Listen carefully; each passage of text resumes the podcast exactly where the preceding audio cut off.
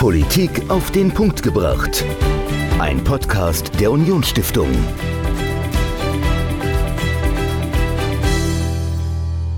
Hallo und herzlich willkommen zu einer neuen Folge Politik auf den Punkt gebracht. Ich bin Dominik, mir gegenüber wie immer Michael. Und Michael, was war für dich so der persönlich traurigste Moment in diesem Jahr? Ui, äh, schwierige Frage, aber ich weiß ja, auf was du anspielst. Das ist ja auch Thema der Podcast-Folge. Also genau. der Tod der Queen, das hat, glaube ich, viele mitgenommen oder zumindest mal berührt ähm, und mich natürlich auch. Ja, also ich bin auch nicht umhingekommen, da äh, das doch auch emotional äh, wahrzunehmen, weil ja, die Queen war immer da. Seit ich auf der Welt bin, war die Queen da, Queen mhm. da schon viel, genau. viel früher. Also die hat irgendwie die hat fest dazugehört. Das war so die eine Konstante, die niemals, äh, niemals weggegangen ist. Und jetzt ist sie gestorben. Und äh, wir haben das zum Anlass genommen, mal auf die Monarchie zu schauen in Großbritannien, auch welche Bedeutung die Queen denn für die Politik hatte auf der Insel und was jetzt ihr Nachfolger Charles III., was dessen Thronbesteigung äh, bedeutet. Du hast mit einem gesprochen, der sich bestens mit der äh, britischen Monarchie auskennt. Mit wem hast du gesprochen und worüber? Ja, also Thomas Kielinger war bei uns zu Gast. Der war lange äh, Korrespondent der Welt in London, äh, hat auch eine Biografie über die Queen geschrieben, die äh, werden wir auch noch verlosen hier im Podcast. Die erscheint aber jetzt nochmal überarbeitet demnächst. Also da könnt ihr gerne uns eine E-Mail an podcast.unionstiftung.de schicken und dann verlosen wir das Buch, das neue. Genau. Und äh, ja, er ist wirklich ein Experte. Er, er kennt die Monarchie. Er hat die Queen auch schon äh, ein paar Mal getroffen. Also wow. werden wir auch im Podcast nochmal kurz drüber sprechen. Und äh, ja, ist auf jeden Fall sehr, sehr unterhaltsam, der Thomas Kielinger, und äh, hat sehr, sehr viel Spaß gemacht. Also, das ganze Interview Michael mit Thomas Kielinger, Buchautor, Biograf der Queen über die kürzlich verstorbene Königin von Großbritannien. Viel Spaß. Heute bei mir im Podcast Thomas Kielinger. Herzlich willkommen, Herr Kielinger. Guten Tag, ich freue mich, hier zu sein. Stellen Sie sich doch einmal kurz unseren Hörerinnen und Hörern vor. Oh ja, ich habe mit England äh, äh, Ehe geschlossen, sozusagen. Das ist mein, mein Lebensraum, meine zweite Heimat geworden. Ich bin zwar in Danzig geboren, ganz woanders, aber kam als 20-jähriger Student schon nach Wales, damals äh, Großbritannien, und äh, habe zwischendurch auch lange Jahre in Amerika gelebt, wurde mit 30 Jahren Journalist bei der Welt ähm, und äh, hat dann immer gewollt, nach England zurückzukehren. Es hat mich früh fasziniert, als Student schon. Und äh, dann ist es gekommen, vor 23 Jahren, die Welt kriegt eine neue Chefredaktion, das ist der, sie, der Chef von Springer, Matthias Döpfner, hochgekommen seitdem.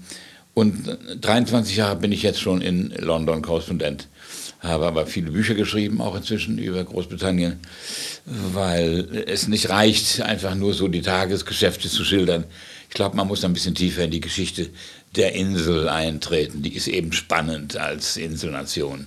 Da gibt es keinen Zweifel. Das hat mich fasziniert. Und äh, Sie haben es ja schon angesprochen, Sie sind äh, Autor zahlreicher Bücher und Sie ja. haben ja auch ein Buch über die äh, Queen geschrieben, die jetzt ja vor kurzem am 8. September verstorben ist. Ja. Wie äh, haben Sie denn den 8. September persönlich erlebt in London? Also der 8. September wäre fast schief gegangen in meinem Fall. Ich war nämlich am 5. Äh, der Montag in Frankfurt bei einem, äh, mein Sohn von mir, dessen Ältester wurde eingeschult und ich hatte ihm versprochen, ich bin dabei. Am Dienstag war die Feier in Frankfurt, am Mittwoch fliege ich getrost zurück und komme an und am Donnerstag kommt die Nachricht, die Queen ist gestorben. Hm, ich hatte zwar einen Nachruf vorbereitet für meine Zeitung, hm, aber dass das so schnell kam, haben wir nicht erwartet. Was natürlich überrascht, denn sie war immerhin 96 Jahre. Man muss damit rechnen, dass es einmal zu Ende ist. Aber sie war bis zum Schluss tätig. Äh, und äh, ich war also doch äh, ziemlich zurückgeprallt vor dem Ereignis und vor allen Dingen dankbar, dass ich rechtzeitig nach London zurückgekehrt war. Das muss ich sagen. Ich hätte das nicht in Frankfurt erleben mögen, nachdem ich 23 Jahre in, in England die Geschäfte der Monarchie begleitet habe, dass ich am Ende nicht da bin. Also da hat die Schöpfung ein, ein freundliches Einlenken gehabt für mich und mich rechtzeitig zurück nach London gebracht. Genau, es, wir haben ja äh, kurz schon was dazu gehört. Ähm, sie war aktiv bis zum Schluss, also sie hat ihre Pflicht erfüllt. Sie hat ja noch die neue Premierministerin äh, vereidigt, mit ja. ihr ein Gespräch geführt, ein paar Tage vor ihrem Tod. Und den Alten verabschiedet. den Alten verabschiedet. Äh, also wirklich eine beeindruckende Frau und Sie haben sie jetzt ja über 20 Jahre lang hautnah in London äh, miterlebt. Also was äh, hat Sie denn in den letzten Jahren besonders beeindruckt an der Queen? Immer wieder beeindruckend. Und das ist ein Glück für Großbritannien als, eine, als ein Land in Europa. Die Konstanz und die Dauer, die, die Nachhaltigkeit, wenn man so will, dieser Institution Monarchie. Wir kennen das gar nicht in Deutschland. Wir haben alle nasenlang eine Bundespräsidentenwahl, nicht immer glücklich ausgegangen. Und die Einigkeit der politischen Parteien auf den jeweils neuen Kandidaten ist auch nicht immer da gewesen. Diese Fragen zählen gar nicht in England. Sie haben immer die gleiche Person an der Spitze. Die haben eine Erbmonarchie. Was ja eigentlich überrascht, denn Großbritannien ist durch und durch eine Demokratie. Gar kein Zweifel. Das Herrschaft hat das Parlament und die Regierung. Aber äh, die beruhigende Wirkung einer Monarchie an der Spitze über dem Getümmel der politischen äh, Parteienstreits ist unglaublich vorteilhaft.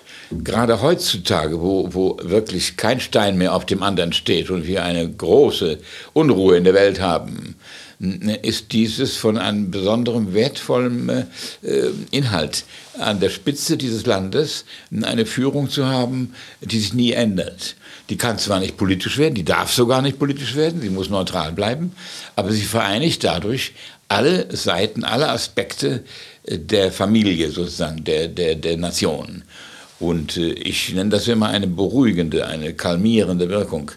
Tausend Jahre gibt es die Monarchie schon. Die Queen war die 40. erst seit der normannischen Eroberung 1066.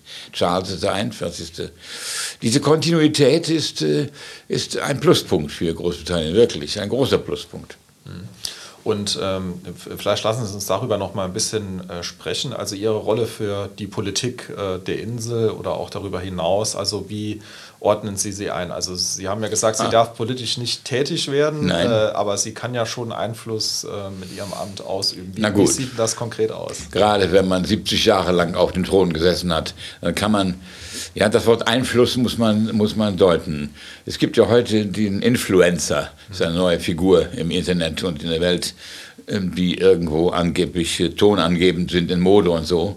Und die Königin kann nach 70 Jahren ein Wort mitreden Oh, es gibt nämlich äh, bestimmte Rechte, die sie hat, die die Politik achten muss. Sie muss konsultiert werden, sie darf warnen und sie darf ermuntern. Und in allen drei Dingen ist sie häufig konsultiert worden. Denn jemand, der 70 Jahre lang die kontinuierliche Geschichte des Landes kennt, aus ersten Kontakten, und sie war ja überall auf der Welt, äh, dem, der, der, das ist ein Schatz an Erfahrung. Und äh, so kann sie von Fall zu Fall den Premierministern beratend zur Seite stehen. Mm, aber obwohl es My Government heißt, die Regierung ist ihre Regierung, kann sie, muss sie tun, was die Regierung ihr vorträgt. Sie ist nicht frei, der Regierung zum Beispiel in den Weg zu treten. Undenkbar. Mm, ich glaube sogar, wenn das Parlament beschließt, äh, sie hinzurichten, müsste sie das unterschreiben. Es sei denn, sie dankt vorher ab dann äh, ist sie gut beraten gewesen, nicht zu unterschreiben. Aber die, die Rechte liegen in der Demokratie.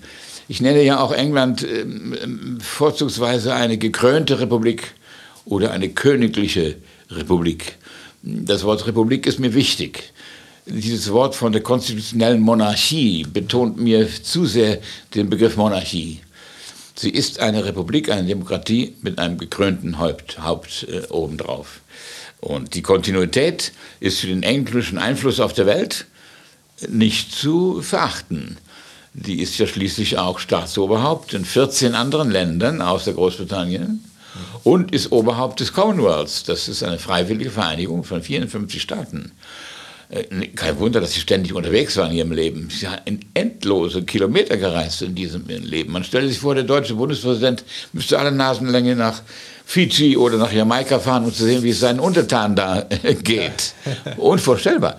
Ja, das sieht aus wie ein Witz, sozusagen ein Anachronismus. Nein, es ist ein Stückchen englische Soft Power, wie man heute sagt. Man unterscheidet ja zwischen Hard Power, das ist Militär, eine Militärmacht wie Großbritannien, die kann mit ihrem Militärmacht die, die, die Gesetze bestimmen oder die Richtung der Politik. Die anderen sind die Länder der Soft Power, Und das sind Attribute, mit denen man äh, was bewirken kann in der Welt. Und England hat eine Menge Softpower. Schauen Sie mal, wie beliebt London ist für, für die Touristen. Mhm. Die Monarchie, für, was die einbringt an Devisen, für den Besucherstrom. Allein für diese Figur und die Schlösser, die daran hängen das ist nicht zu verachten. Äh, und, und eben die, die, die Führung des Commonwealths durch die zentrale Figur in der Mitte, die länger jeweils 70 Jahre, kein Premierminister in England hat so lange regiert, fünf Jahre, zehn Jahre Margaret Thatcher. Sie kommen nicht an diese Dauer der Erfahrung heran, die die Monarchin an der Spitze einsammeln kann. Und das kann sie in Gesprächen, einmal in der Woche trifft sie ihren Premierminister mhm. oder Premierministerin, sehr gut anbringen als Rat und Erfahrungsschatz. Ja, also einmal die Woche ist ja schon äh, sehr viel. Also das ja, habe ich auch, äh, ich auch. vor kurzem gelesen. Ähm, also das äh, ist ja für jemanden, der ein Land regiert, äh, dass er sich einmal die Woche mit seiner Königin oder seinem König trifft, äh, ist das ja schon erheblich. Das ist eine Tradition. Oh ja, ja. oh ja, äh, muss ich auch sagen. Leider nimmt sie alle diese Erfahrungen, hat sie ins Grab genommen. Wir wissen bis heute nicht, ob das stimmt, dass da ein Gerücht sagt, die hätte auch Tagebuch geführt. Ich glaube eher nicht. Sie war keine Frau des literarischen Wortes. Sie hat gewirkt durch, ihre, durch ihr Dasein und ihr Lächeln und Händeschütteln und Besucher treffen und ich weiß nicht was. Also das ist der Nachteil. Memoiren schreibt ein Monarch erst, wenn er zurückgetreten ist, wie ihr Onkel Eduard VIII., der wegen seiner Liebe zu der Wallace Simpson, der Amerikaner, Amerikanerin, zweimal geschieden, zurücktrat, freiwillig, und die größte Krise auslöste in den 30er Jahren. Der hat äh, äh, Memoiren geschrieben, wie auch seine Frau. Aber von dem gekrönten Haupt hat man bisher noch keine gesehen. Mhm. Aber Sie haben ja ein Buch über die Queen geschrieben. Auch über die erste Queen, die erste ja. Elisabeth, die Tudor-Königin aus der Shakespeare-Zeit. Auch eine interessante Figur. Aber ich habe Sie unterbrochen, Entschuldigung. Ja, nee, kein Problem. Also wir ähm, genau, wollen jetzt noch mal kurz über die Queen sprechen, über auch Ihr Buch, das Sie ja. geschrieben haben, das jetzt ja auch noch mal überarbeitet wird. Ähm ja, ich habe schon die überarbeitete Fassung an den Verlag geschickt. Die wollen es ja schnell sehen. Neues Einführungskapitel, auch einen ganz neuen Schluss. Das alte habe ich abgelehnt. Das ist, die Dinge ändern sich heute schnell. Über Nacht haben wir eine neue Wirklichkeit. Wir haben einen neuen König die Leute, die heute die Biografie kaufen, wollen nicht nur über Elisabeth lesen, obwohl das heißt die Queen, das Leben der Elisabeth II. Es ist eine neue Zeit. Und übrigens in Schottland gab es nie eine Elisabeth I. Die Schotten sagen, die Elisabeth II. bedeutet für uns nichts, der Titel. Die ja. lieben die Königin. Aber zur Zeit der ersten Elisabeth hatten die Schotten noch ihr eigenes Königshaus. Und äh, eine erste Elisabeth hat nie in Schottland regiert. Ja. Darum haben meine Freunde in Schottland immer gelächelt über den Titel meines Buches, Elisabeth II., das Leben der Queen. Ja. Äh, das ist anders. Aber wie gesagt, wir haben eine neue Zeit, wir haben einen neuen König. Nach 70 Jahren werden wir in dem nächsten Jahr eine neue Krönung erleben. Das wird ja. spannend.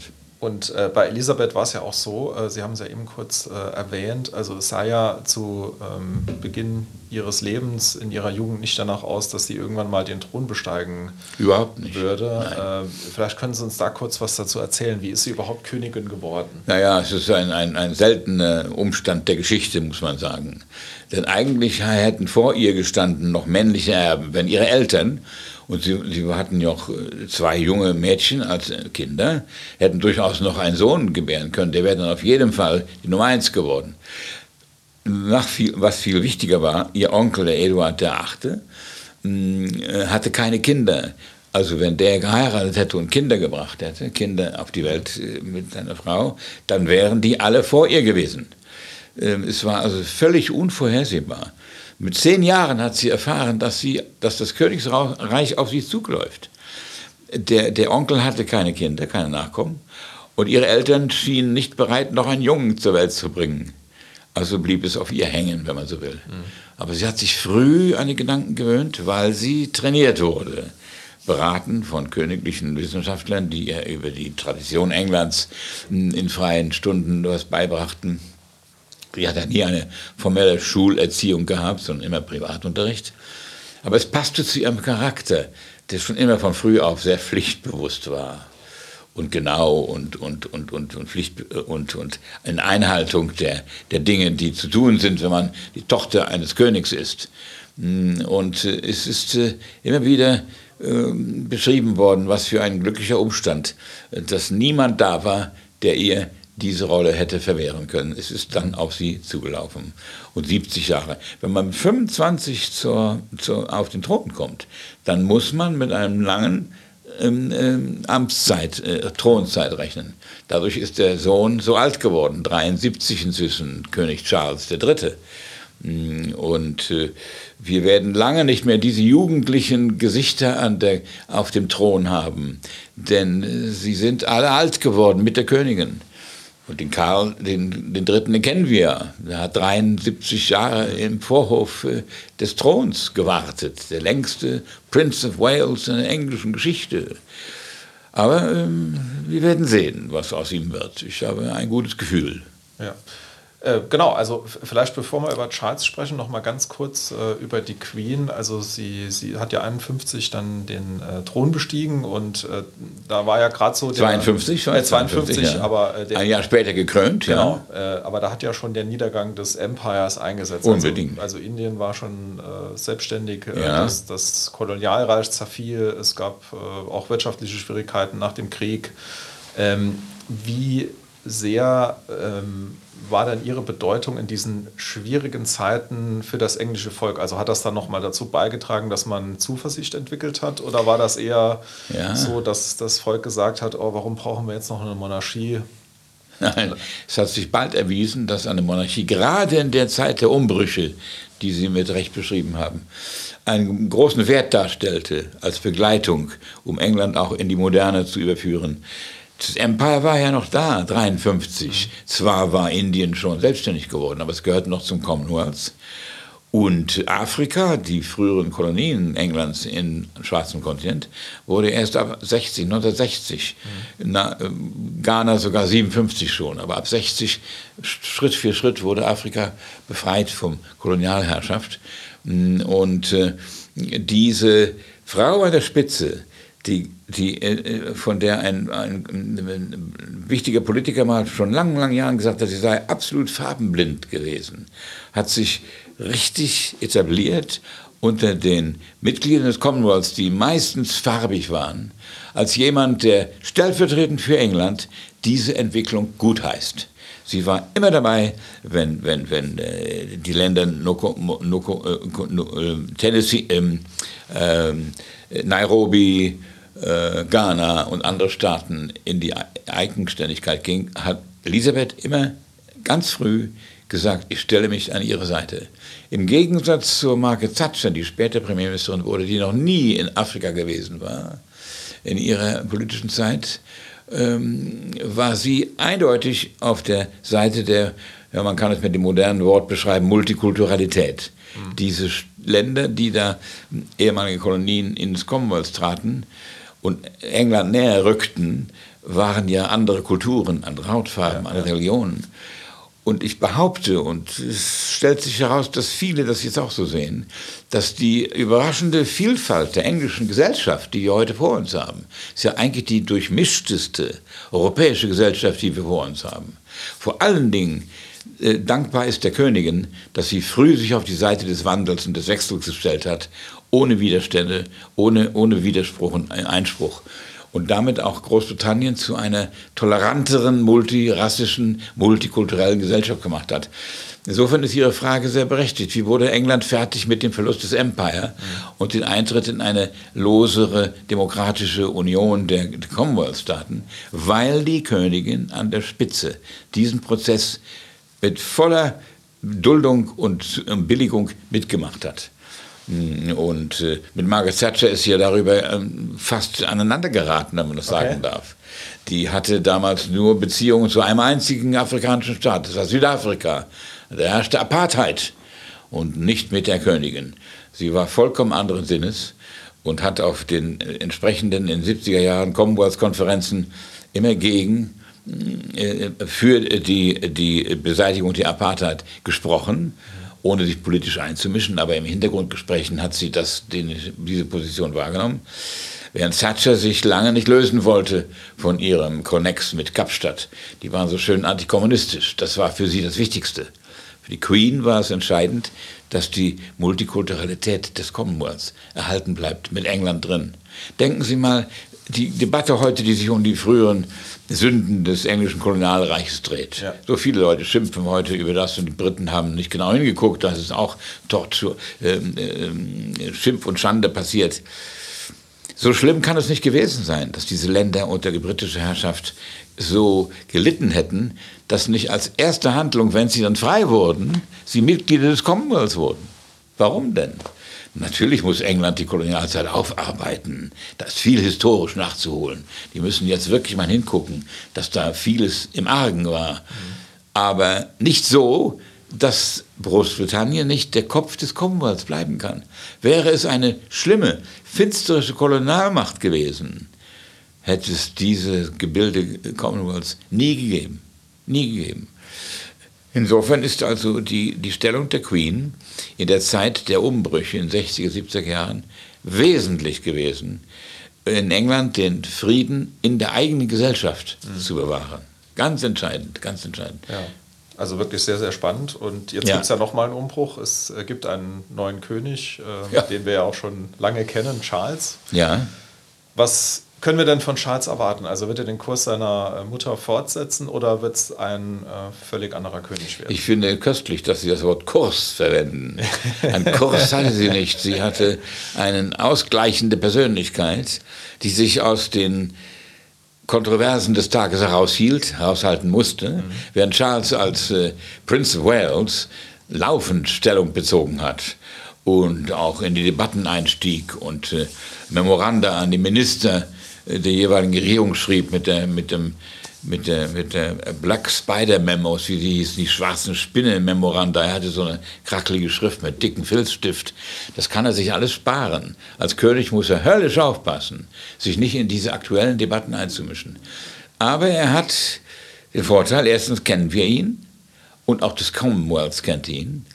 Zweitens hat er natürlich die Umwelt als sein Hauptthema. Er ist ein großer Advokat der, des verantwortlichen Umgangs mit den Ressourcen der Welt und warnt vor dem Klimawandel und dem Niedergang der Umwelt. Ähm, dann hat er ein Gefühl für die größere Nahbarkeit des Königshauses. Ähm, die Königin, seine Mutter, war ein bisschen etikettenbewusst distanziert. Ähm, Hoheit äh, hat Gefühle selten nach außen gezeigt, während er in den ersten Ansprachen schon nach dem Tod seiner Mutter davon gesagt hat, wie ihn das aufwühlt und wie er davon betroffen ist. Und das Königshaus und Charles muss lernen, über Gefühle, siehe das Thema Harry, sein Sohn und Meghan, offener sozusagen Kontakt zu pflegen. Man kann nicht äh, die berühmte englische Stiff Upper Lip, wie es heißt, äh, nach vorne bringen und sagen, ach, diese Probleme werden sich schon legen, die wachsen sich aus und so weiter. Der Harry hat mit dem frühen Tod seiner Frau, seiner Mutter vielmehr, eine Krise erlebt, die noch heute in ihm äh, wühlt und rumort. Und darauf hat, glaube ich, das Königshaus nicht richtig reagiert, anfänglich. Mhm. Und der Charles ist, äh, wie gesagt, doch, hat da ein offenes Ohr für die neue Generation. Er hört zu. Er ist nahbarer. Er war gestern noch in, äh, gerade äh, diese Woche in Edinburgh in Schottland hat dort äh, den Leuten die Hand geschüttelt und sich eingemischt in die Menge. Ähm, also er wird, äh, ähm, er wird populärer regieren wollen, selber. Nahbarer, wie ich immer sage. Mm, und zum anderen hat ja seine Mutter ihm den Weg geebnet für dieses Amt. Und zwar in den entscheidenden beiden Fragen, wo sie genau wusste, diese Frau von 96 Jahren, wo die Krise für Charles liegt, nämlich wie wird Großbritannien auf Lady Di und seine erste Ehe reagieren, wenn er mal König ist. Das heißt auf Camilla. Und wie wird das Commonwealth darauf reagieren? Werden die ihn als Kopf des Commonwealths akzeptieren? Kann es da nicht denkbar sein? Die Medien haben so geschrieben, als wenn es, als Charles Probleme bekäme. Und die Queen in ihrer weisen Voraussicht hat in beiden Felden, Feldern eine Riegel davor geschoben. Vor vier Jahren hat sie auf einer Commonwealth-Konferenz in London alle Mitglieder, alle waren mit den Staatsspitzen dabei, die Einigkeit erzielt, nach meinem Tod wird Charles Head of the Commonwealth. Mhm. Das ist eine unglaubliche, ganz wichtige Weichenstellung. Und noch in diesem Jahr, im Februar ihres Platin-Jubiläums, hat sie den Wunsch geäußert, ich möchte, dass Camilla die ähm, Queen Consort wird, die Gemahlin des Königs, Königin also in eigener Re in Regie, wenn man so will. Das waren auch entscheidende Weichenstellungen, um keine Debatten um Charles und sein früheres Leben okay. aufkommen zu lassen. Okay.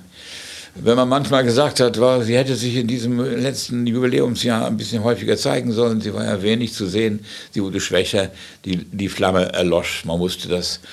Und sie hat nicht feiern wollen, sie wollte die Zukunft dirigieren, sie wollte Weichenstellungen vornehmen. Und sie hat das grandios in diesen beiden zentralen Bereichen, wo es ja die Widerstände gegen Charles kommen können, hat sie eine Riegel hervorgeschoben. Hat sie nicht zugelassen. Das fand ich äh, sehr bemerkenswert. Mhm. Und insofern hat er also da ein bisschen freien Rücken, wenn man so will. Nicht? Camilla ist vollkommen akzeptiert als Queen äh, Consort, als äh, Gemahlin des äh, Königin des, äh, des Gemahlin des ihres Mannes. Äh, sie ist mehr als Prinz Philipp. Prinz Philipp war Prinzkonsort, weil die Königin, die braucht ein, keinen Mann als König an ihrer Seite. Die ist allein Königin. Aber wenn der König der Herrscher ist, dann kriegt die Gemahlin die Kompl das Kompliment der, der Königsgemahlin, der Queen Consort. Das war auch schon die, die, die ähm, ähm Großmutter von Elisabeth, nicht? Die, äh, beziehungsweise ihre Mutter, Entschuldigung, die Schottin, die Ehefrau von Georg VI. Die war ja auch schon Queen Consort. Die war Königin Elisabeth in ihrer Zeit. Und äh, so ist es auch. Camilla ist jetzt fest verankert im, im, in, in der Gegenwart Großbritanniens. Es gibt da überhaupt keine Diskussion, wirklich keine Diskussion. Sie ist geschätzt, wertgeschätzt, sie ist sogar ein Jahr älter als Charles, sie wird 75 in diesem Jahr. Und äh, das verdankt äh, eben die Monarchie auch dieser Königin, die klug voraussah, wo da mögliche Fallstricke kommen können. Und sie hat frühzeitig dieses abgewehrt. Mhm. Ja, also wird spannend zu sehen sein, wie sich das Ganze weiterentwickelt. Ja. Und ähm, ich hätte natürlich auch noch eine Frage an Sie. Ähm, also Sie beschäftigen sich jetzt ja schon lange mit äh, Monarchie und auch die Rolle der Monarchie in der Politik. Woher kommt denn Ihrer Meinung nach die Faszination bei den Menschen für das Thema Monarchie? Na, einmal, weil es so etwas Anachronistisches ist.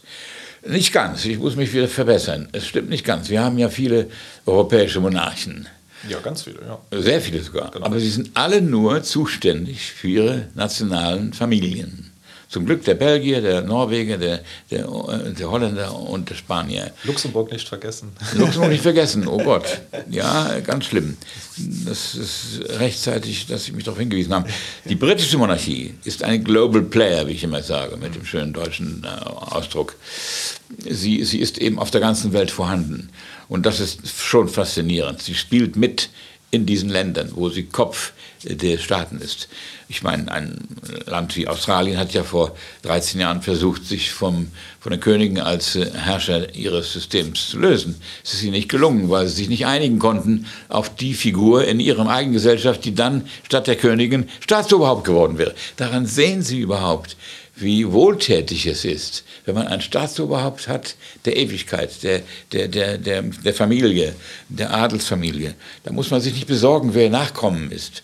Höchstens die Kinder können mal missraten sein. Aber die Monarchie ist, äh, ich nenne es immer die Partitur, äh, das Königtum.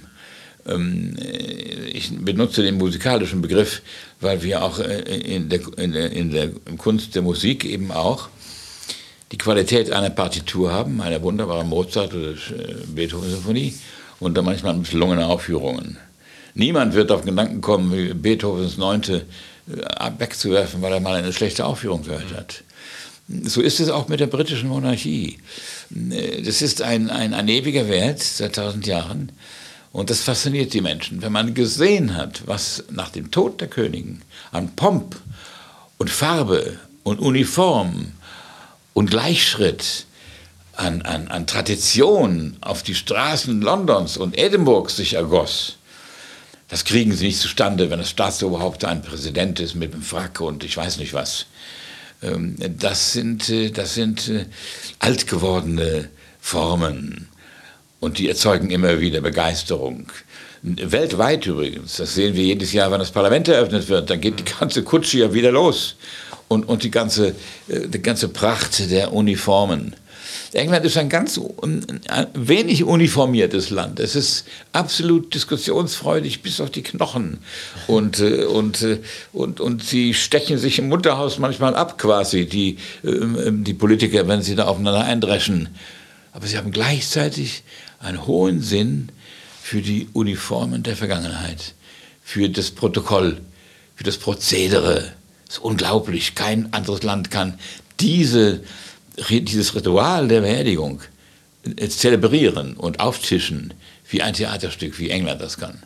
Obwohl es gleichzeitig, wie gesagt, eine durch und durch demokratische, meritokratische Gesellschaft ist. Nicht? Das ist eine dauernde Faszination, dieser Gegensatz. Nicht ein traditionelles demokratisches Land mit, mit Liberty and Justice for All, wie man in Amerika sagt, und gleichzeitig der, der Elite an der Staatsspitze, die diese, dieses Prozedere, dieses Ritual aufführen kann.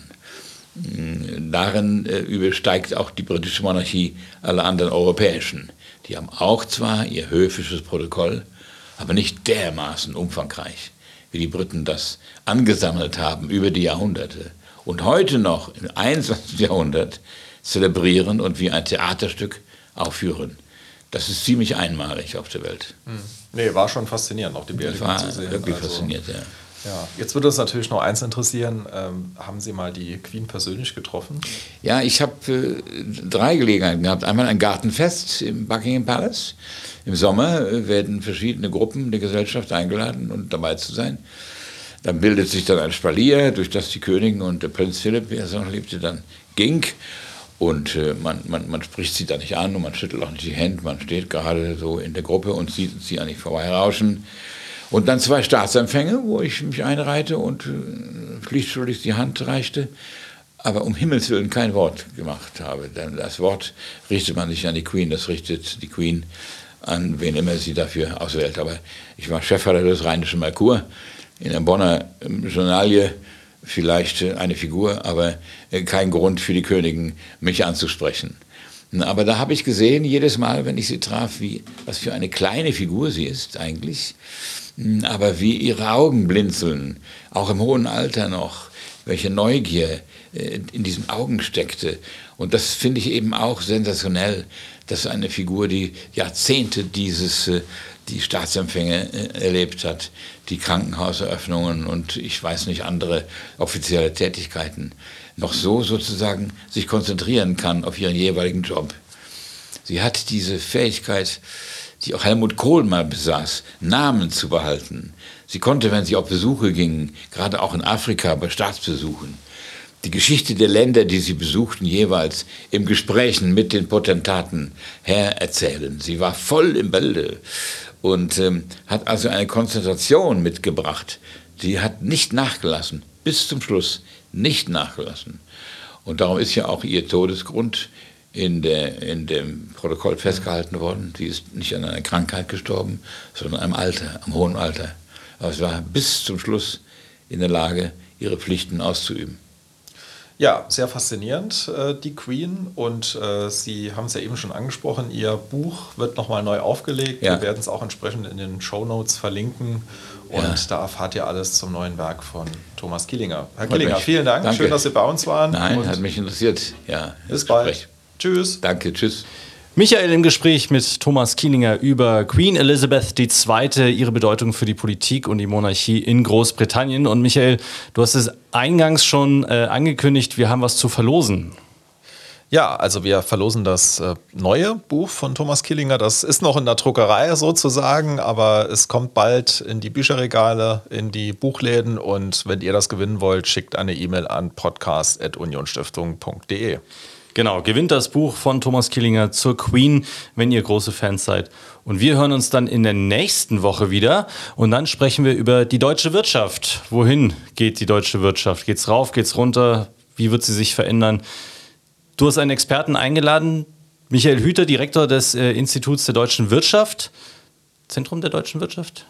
Ähm, Institut der deutschen Wirtschaft in Köln. Haben wir ein Handy dabei? Ich habe ein Handy dabei. Genau. Institut der deutschen Wirtschaft. Ja, aber nicht, dass man jetzt so Fehler macht. Institut der deutschen Wirtschaft ist es in Köln. Ja, ich meine ja, auch. Das sind so Dinge, die liest zehnmal. Gell? Ja. Und welche eigentlich? Und jetzt sind wir gerade unsicher. äh, Direktor des Instituts der deutschen Wirtschaft in Köln. Genau. Ja, war ich richtig. Sehr gut. Genau, Michael Hüter, Institut des Deu der deutschen Wirtschaft in Köln. Und äh, du wirst mit ihm über die Entwicklung der deutschen Wirtschaft sprechen. Das alles hört ihr in der nächsten Folge schon am Mittwoch, nicht am Sonntag, denn es geht jetzt bei uns immer Sprung auf Sprung. Alle, ja, zweimal die Woche eine neue Folge Politik auf den Punkt gebracht. Bis dahin. Ciao. Politik auf den Punkt gebracht. Ein Podcast der Unionsstiftung.